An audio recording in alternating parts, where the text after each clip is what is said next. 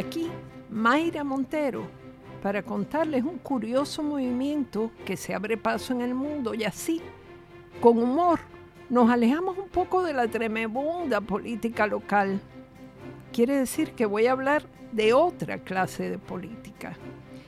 En el Congreso Internacional de la Lengua celebrado hace unos días, se han dedicado algunas ponencias a lo que se ha dado en llamar lenguaje inclusivo, o sea, combatir el masculino genérico, que sería referirnos a todos, sin agregar la coletilla y todas para incluir el femenino cada vez que hablemos, ingenieros, ingenieras, plomeros y plomeras, vendedor y vendedora.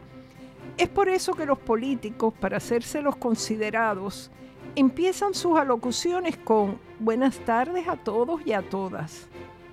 Tan sencillo que es decir buenas tardes a seca. Y ya no hay que marearnos con la bipolaridad lingüística tan difícil de escuchar. ¿Qué pasa? Pues que se ha descubierto que nadie puede mantener un discurso normal con tal uniformidad de inclusión.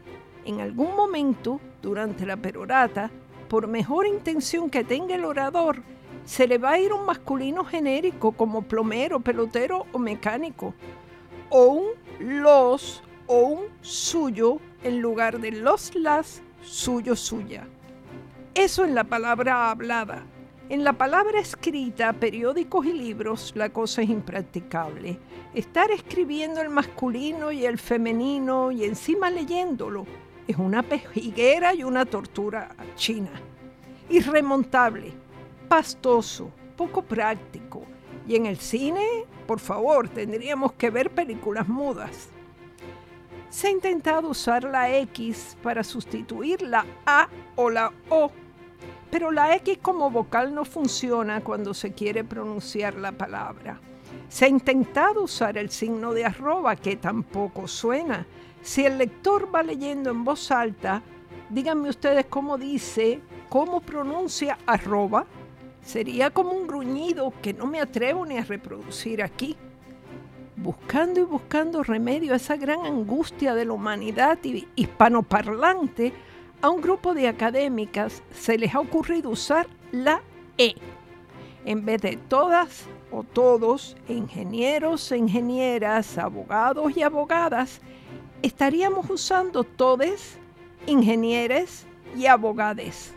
A la vez habría que cambiar artículos, adjetivos y hasta adverbios posesivos, claro. Por ejemplo, les abogades egresades de la Universidad de Puerto Rico o les ingenieres perfectes para la obra, o les ginecólogos, o les polítiques, o les cocineres. A mí esa hemorragia de es me suena francés. Pero esto plantea además otro dilema. Hace poco vi un anuncio de una página feminista que convocaba a los observadores, sustituida la última E por una X la pregunta que me hice, observadores con E, ¿no incluye ya a las observadoras? Pues parece que no. Para estas personas que van a rajatabla con la inclusión binaria, ni siquiera la E les sirve en este caso. Para ellas no incluye el género femenino lo de observadores, escritores, choferes.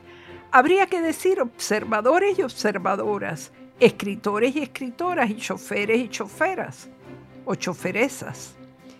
¿Qué hacer en este caso para utilizar una sola palabra que incluya los dos géneros? No sirve la A, ni la E, ni la O. Nos quedarían la I y la U.